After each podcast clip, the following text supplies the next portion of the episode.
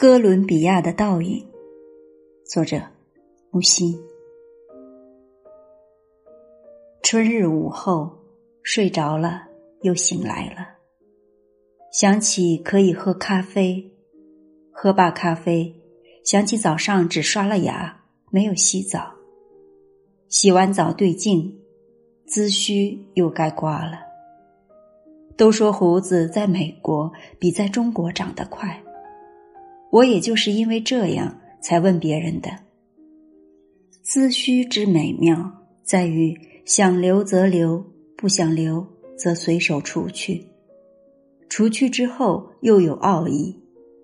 过几天连连颇有，髭须是这样，其他的就不是如此容易取舍了。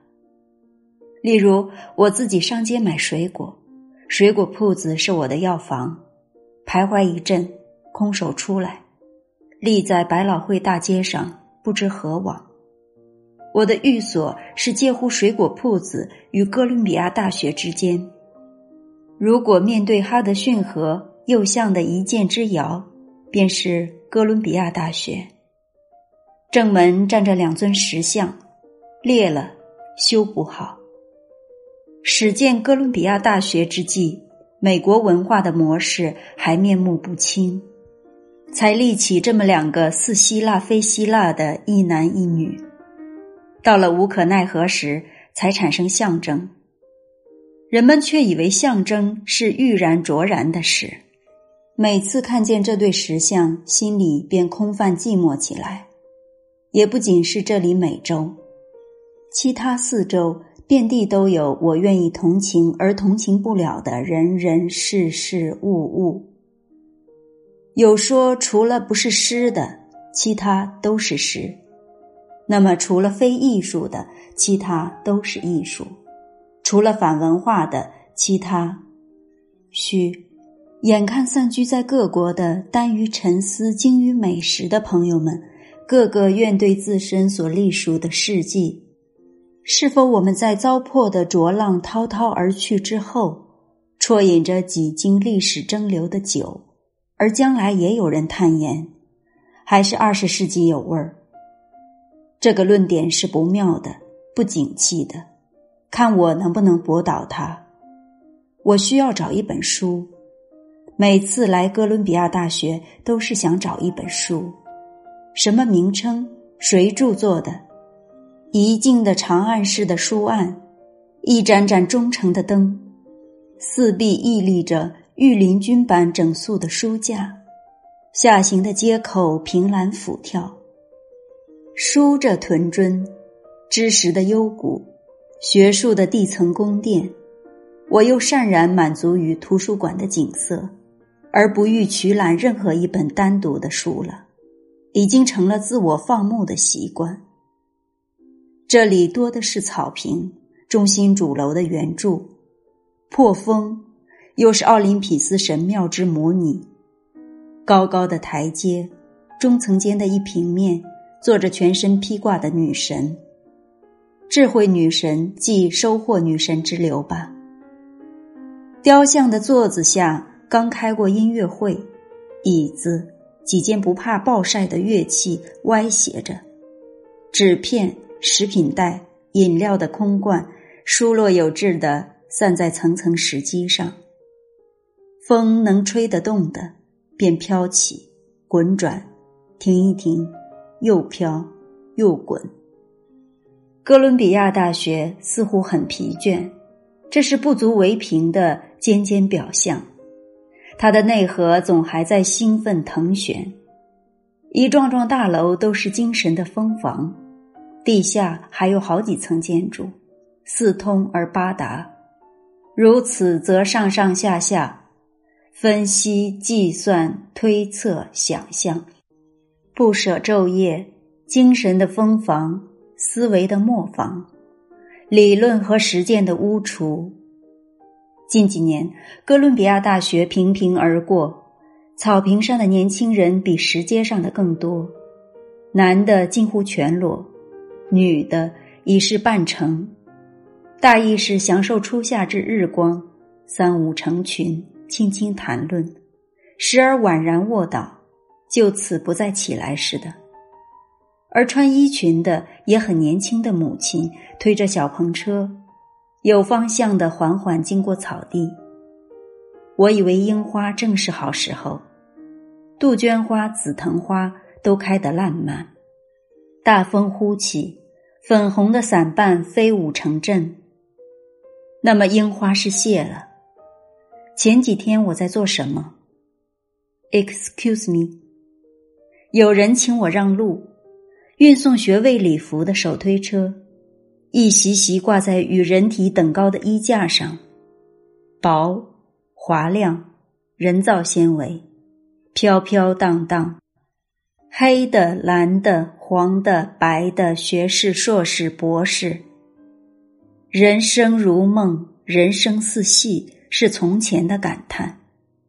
现在是以羊毛、蚕丝、苎麻、棉花为织物的礼服，也不耐烦制作了，太不如梦，远不似戏。我已步进两个金发的娈童，真的还是这样好。对蹲在路边，地上多的是樱花瓣，捧起来相互撒在头上，不笑不说话，撒了又捧，又撒。我知道我是不敢蹲下去说，撒在我的头上好吗？那花瓣是凉凉的，痒痒的，脸上、颈上，他们是不会听的。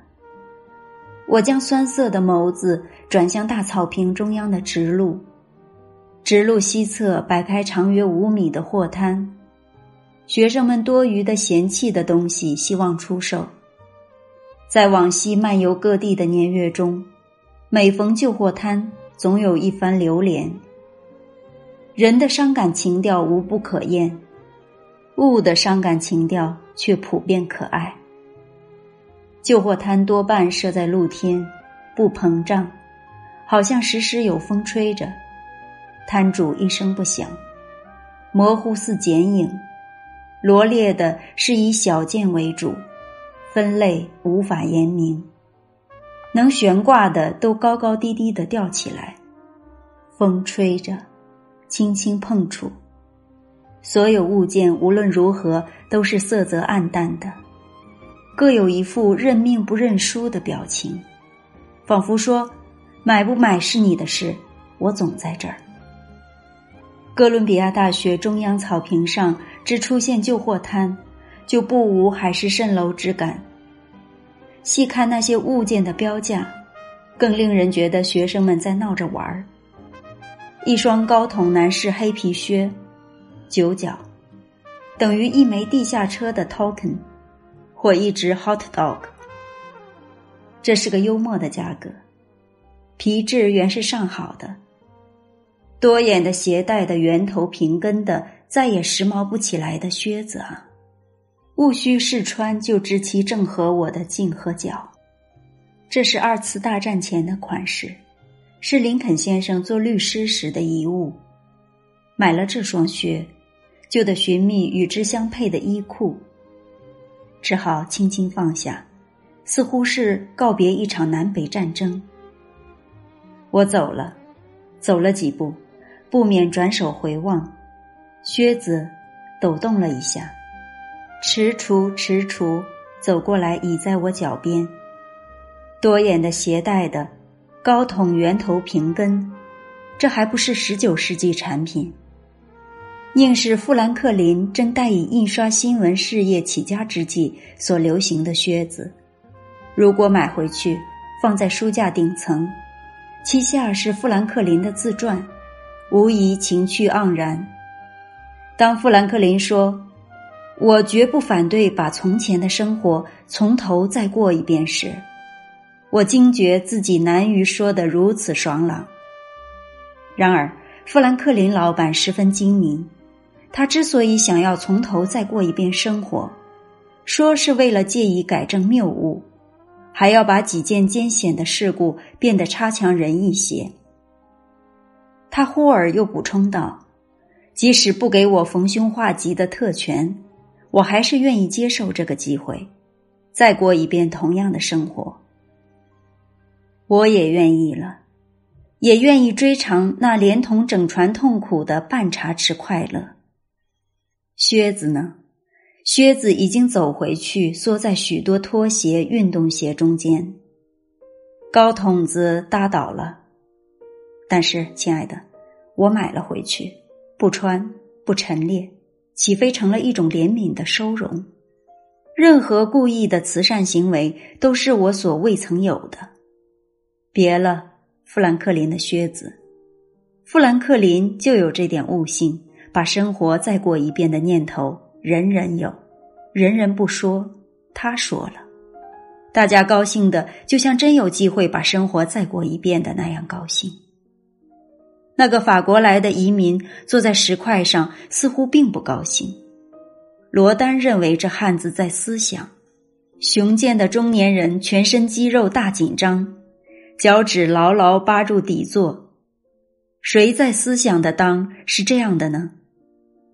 脑的活动，血液集中于头部，全身肌肉倒是松弛下来，深度的沉思冥想，使人的四肢面部停止表情，纯然是灵智的运转。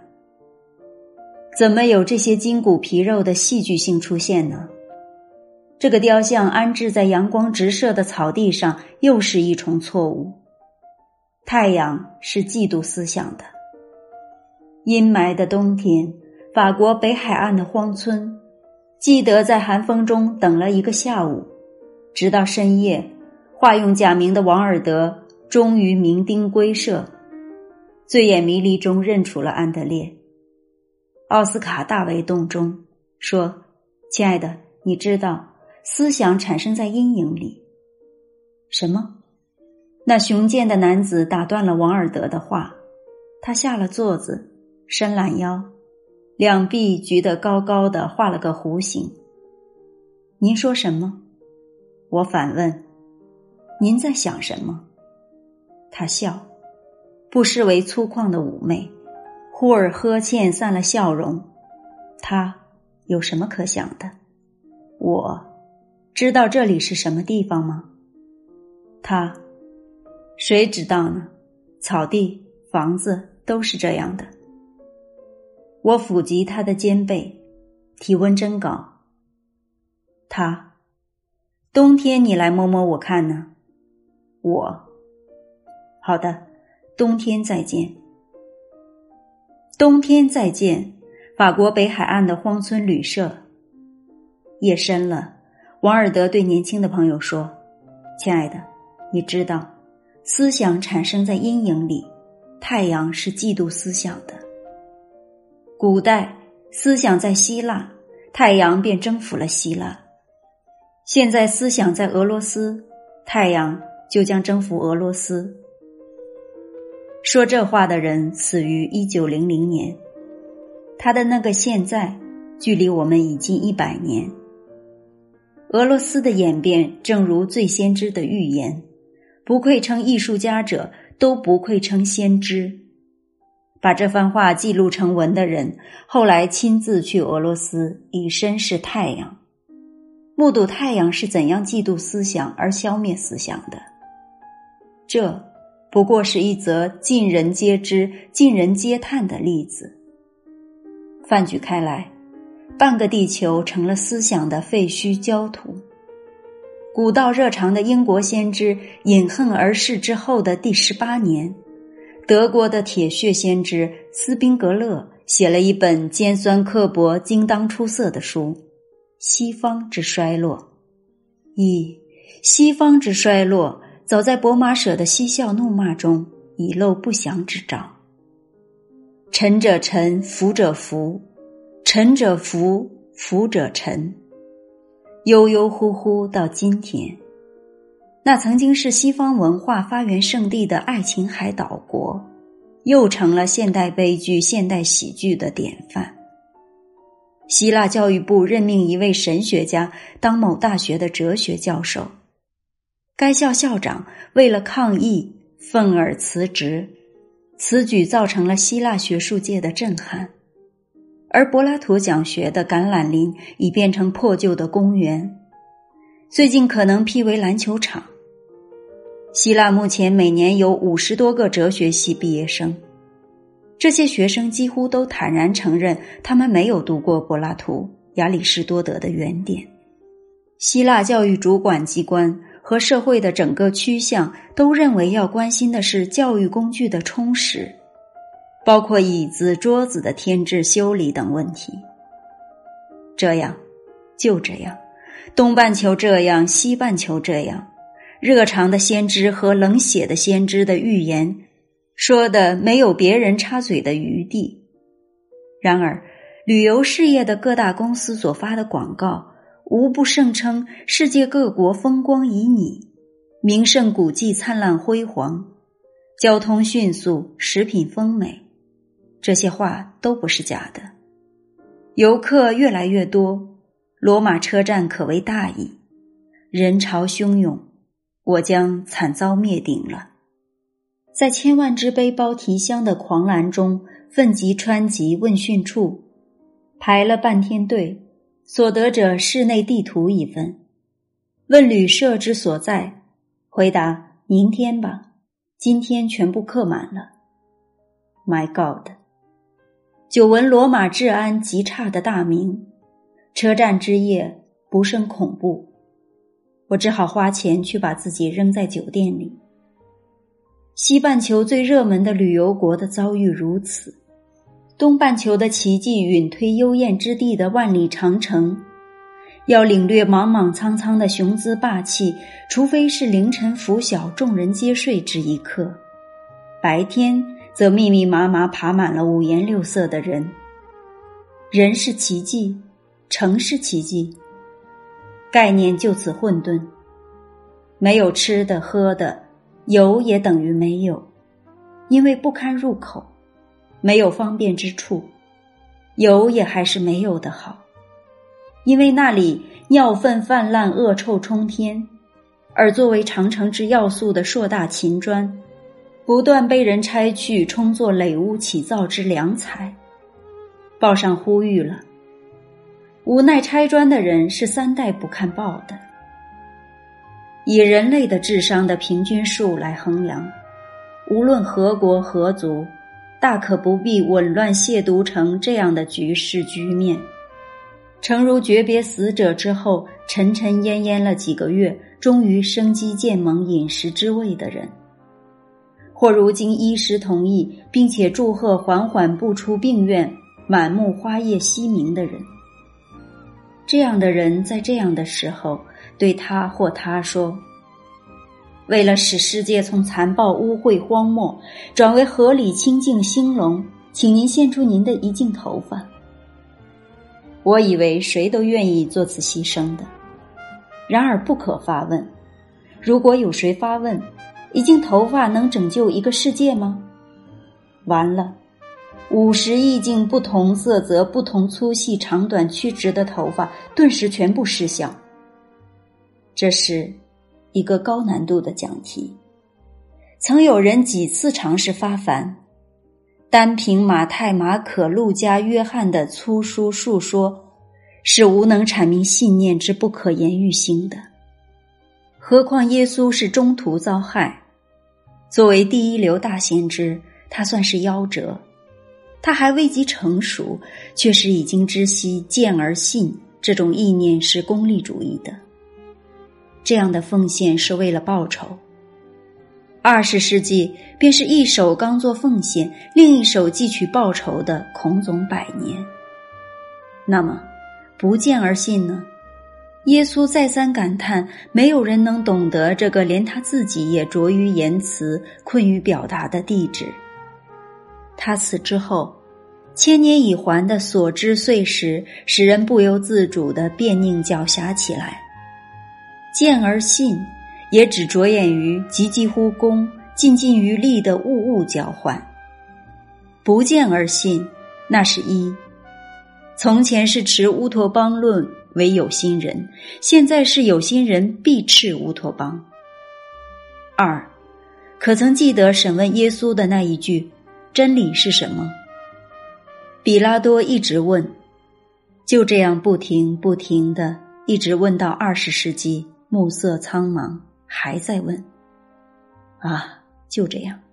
所谓见而信是没有用的，不见而信是做不到的。尴尬状况始终僵持着。我目立在讲坛上，不知下一个动作该如何。薄明的大厅去无人影，极地的长窗外是海蓝的天。大厅的底壁上安装着威尼斯出品的椭圆巨镜，黑的讲坛竟是对镜而设。我站着，只见上半身，从巨镜中面临整个辽阔的大厅。只能说，我将开始练习讲演。德摩斯蒂尼认为，演说家最重要的才能是表情。表情，善于知人心意的培根解释道：“人的天性是愚昧多于智慧，而做作的表情则常能打动听者的心。”赫胥黎向我举起一个手指。要知道如何对待您的听众吗？我可以把别人传授给我的秘诀告诉你。记住，他们一无所知。我变为了片刻。德莫斯尼取了一把小石子来，也说：“把这些放放放放进嘴里，到到到到海里喧闹的地地地地方去，大大大大大声练习。”我忍不住笑了，把小石子还给他。不用小石子也可以，我我我另有办法。说这话的是西塞罗，是我曾经钦佩的。他的口吃不很严重。不要去去海滨，美国的、加拿大的瀑布正正正可利用。你对着瀑布大大大声讲。比在哥伦比亚的空厅里练习要容易收收收效得多。这些年了，西塞罗还是只有这个使他自己成名的老法子。与诸大演说家周旋，才明白我原先的设想全错了。一，我做讲演的地方必是静的，远处的瀑布海浪隐隐可闻。二，我的听众。各有所知，我讲到中途停止，便可请任何一位听者上台来持续下去。三，因此，听众都误以为讲稿是他给的，我在代他付出声调、姿势，乃至面部表情。四，或者早曾听过，以全忘却。我讲一句，他记起一句。组织讲完，他全部义付。五，又或者认为我既做了引言，他就不能不承担正文的和盘托出。六，更或者，麦、水、盐、啤酒花都是他的，我是酿造师。如果有了这样的听众，我便不再对镜，随即回身开讲了。讲题是为了使世界从残暴、污秽、荒漠转为合理、清明、兴隆，请您献出您的一茎头发。大厅空着，去无人影，听众怎会不来呢？那是因为，啊，那是由于我们对事物的取舍不像决定资需的去留之容易，那是由于无可奈何才产生象征。将来有谁会说？还是二十世纪有味儿，就不必提前自作多情了。我们都难免有点像石阶上的纸袋空罐，风能吹得动的便飘一会儿，滚一会儿，记不清前几天做什么。此外，便是薄的学士、华亮的硕士、人造纤维的博士，还不如把花瓣撒在头上的好。认命不认输就已经很不错了。富兰克林的靴子价格是幽默的，重过生活的愿望并不幽默。怪只怪希腊神话中的忘川流出了神话，流入了现代都市的水管，而且太阳嫉妒思想，同皮肤的思想者的体温真高。破旧的公园就是拉斐尔画过的雅典学院。意大利以罗马治安极差著名。长城的砖被搬回家去垒屋砌造。见而信，则本来就是无济于事；不见而信，则愈来愈办不到了。因此，大厅空着。每个时代众说纷纭之后，都是以几个警句来作为钟楼塔尖而留存的。本世纪迟迟不出塔尖，临末警句来了，只有一个地球，非常滑稽。这本该是哲学家、政治家提的口号，结果却呈现在七十年代瑞典斯德哥尔摩召开的国际环境会议所发的《人类环境宣言》里。警报的意义是重大的，除了生态的外在的环境需要敲响一支钟，不是还有别的钟也长久不响了吗？海德公园东北向的自由论坛。这个大名鼎鼎的演说角的可悲的象征性，要到何月何年才成为可笑的记忆？演说家老是站在肥皂箱上，容易误认为肥皂推销员。现在已进化到自制轻便小讲台，蜗牛壳似的随身背来背去。和平主义者、禁酒宣教师、女权论者。星象家、赛马迷，登高一呼，自会有人围拢来打混、调牌、虚之截之。正牌大牌的哲学家、政治家，不仅从勿光顾，而且绕到好望角似的绕过演说角。然而绕不过地球，人也就是这些人，俏皮话和老实话要说明的是一个意思。一切都要过去。大厅、巨镜、黑讲坛不见了，草坪、石阶、全裸半成的男女不见了。那是因为我自己已走到哈德逊河畔。风从树枝间吹来，我透了口气，摇摇头发。沿河南下有一平平小岛。其上的自由女神正在接受大修理，明明是不修理不行了。自然界是存在和毁灭的循环，自然界是不是修理的？可不是吗？这一带草坡上的树木葱茏的几乎是森林了。绿影中传来诵诗的男声，他全身文艺复兴时期的装束打扮。另一个只穿短裤背心的女人，羚羊似的环绕着他，连连拍照。她的发型、姿势，高颈围、窄袖、紧身裤，附带的长袜子，翻口的船鞋，无不是伊丽莎白朝的个人复辟。我与他相距十步，有四百年时差的飘渺感觉，使我驻足不忍离开。他则旁若无女人的一心朗诵，双手做出几许优雅的动作，间歇时把手指并紧，很明显的五指并紧，按在胸前或腿上。这是十五、十六世纪上流社会的习惯风尚。以前我对此细节是忽略掉了，从而感慨自己对于以往的时代的情操和习尚是多么荒疏无知。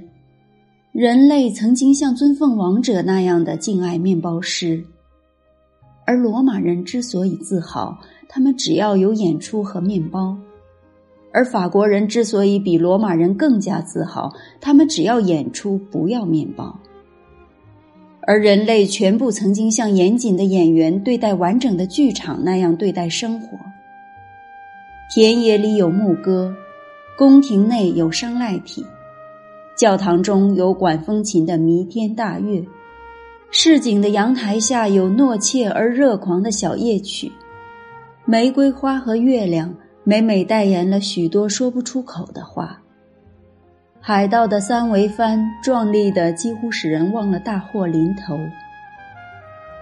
啤酒装在臃肿的木桶里滚来滚去，一袭新装时髦三年有余。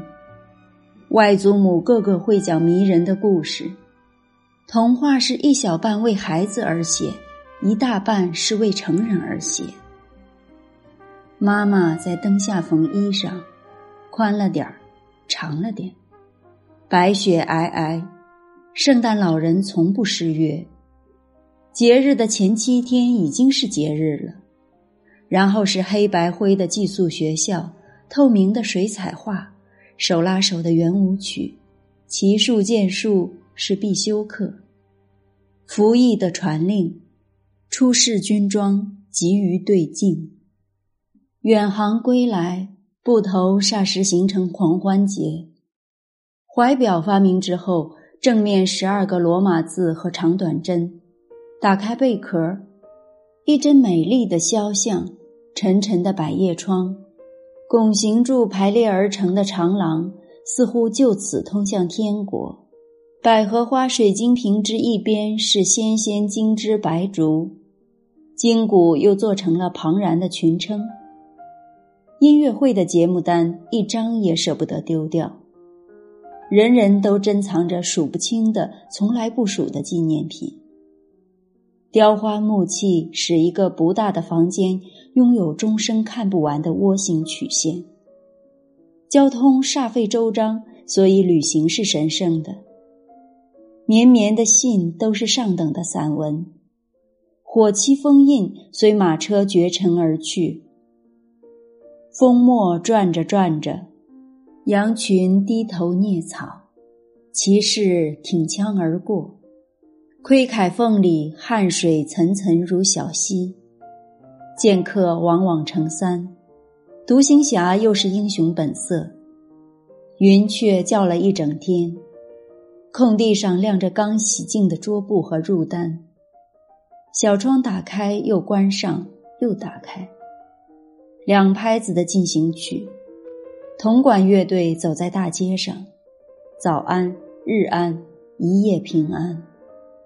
父亲对儿子说：“我的朋友，你一定要走，那么愿上帝保佑你。”少女跪下了。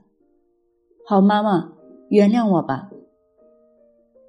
对于书、提琴、调色板与圣龛中的器皿一样看待。对于钟声，能使任何喧哗息止。钟声在风中飞扬，该扣的钮子全扣上。等等我，请等等我，我就来。那时，很长很长的年代，政变、战乱、天灾、时疫不断发生，谣言、凶杀、监狱、断头台、孤儿院。豺狼成性的流寇，跳蚤似的小偷，骗子巧舌如百灵鸟，放高利贷的都是洞里蛇，恶棍洋洋得意，逆子死不改悔，荡妇真不少，更多的是密探和叛徒，都有，不像历史记载的那些些，还要数不胜数。那时候，人类的世界。可以比喻为一只船，船长、大副、二副、水手，心里知道此去的方向。人人写航海日记，月复月、年复年的进程确实慢得很，烦躁、焦灼。船还是缓缓航行，这样，就这样驶入本世纪，快起来，快得多了，全速飞窜。船长、大副、二副、水手不再写日记，不看罗盘星象，心态是一致的。管他呢，谁知道从哪里来到哪里去？这不是迷航，是迷航则必要慌忙了。不慌不忙，那无疑是目标之忘却，方向之放弃。一次又一次的启蒙运动的结果是整个蒙住了，不知如何是好。是想知道如何才是好，管他呢！是他人与自我俱灭，过去和未来在观念上死去，然后思尽无际，不再像从前的人那样恭恭敬敬的希望，正正堂堂的绝望，骄傲与谦逊都从骨髓中来，感恩和复仇皆不惜以死付之。那时，当时。什么都有贞操可言。那广义的贞洁操守，似乎是与生俱来的天然默契。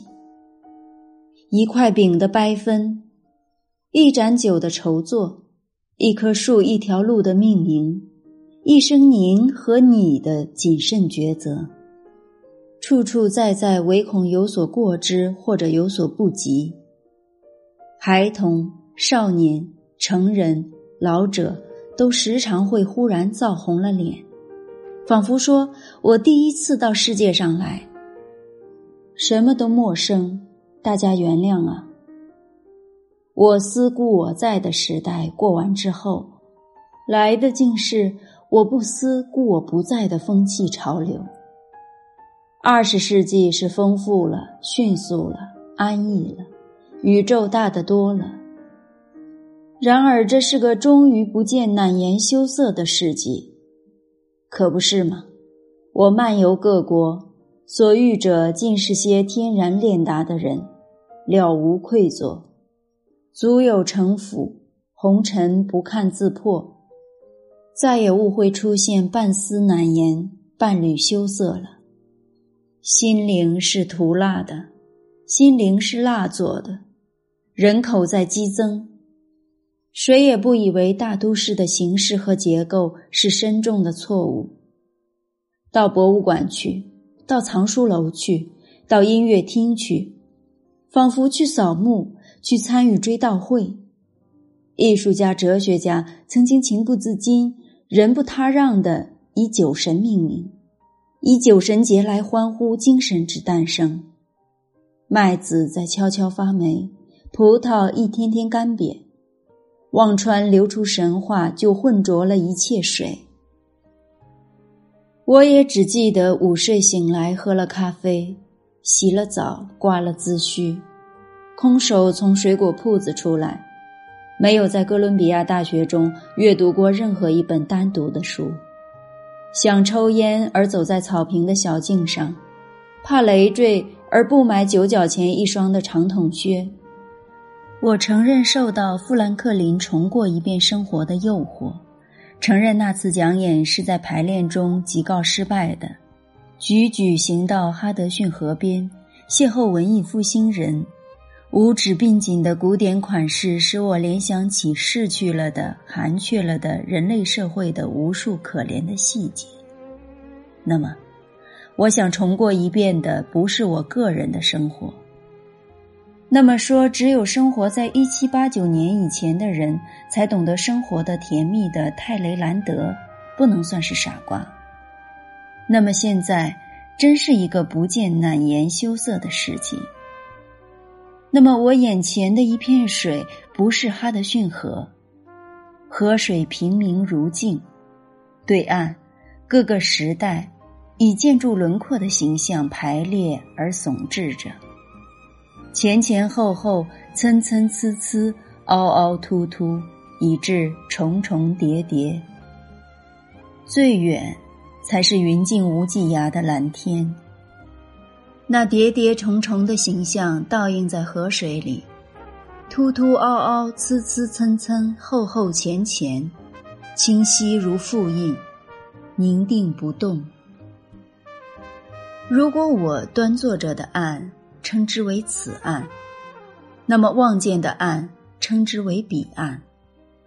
这里是纳瑞斯们方宗不到之处。凡是那神秘的象征的那些主义和主义者，都已在彼岸的轮廓丛中。此岸空无所有，唯我有体温兼呼吸。今天会发生什么事？白昼比黑夜还静。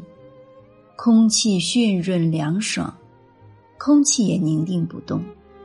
渐渐，我没有体温，没有呼吸，没有心和肺，没有手，也没有足。我健康正常，所以什么都没有。目不转睛，直视着对岸参差重叠的轮廓，前后凹凸的耸峙在蓝天下。要发生的事。发生了，对岸什么都没有，整片蓝天直落地平线，云静无痕，近地平线，淡蓝化为淡紫，地是灰绿，岸是青绿，河水里前前后后、参参差差、凹凹凸凸、重重叠叠的倒影，清晰如故，宁定如故，像一幅倒挂的广毯，人类历代文化的倒影。前人的文化与生命同在。与生命相渗透的文化，已随生命的消失而消失。我们仅是得到了他们的倒影。如果我转过身来，分开双腿，然后弯腰低头眺望河水，水中的印象便俨然是正向了。这又何能持久？我总得直起身来。满脸难言羞涩的接受着宿命的倒影，我也并非全然悲观。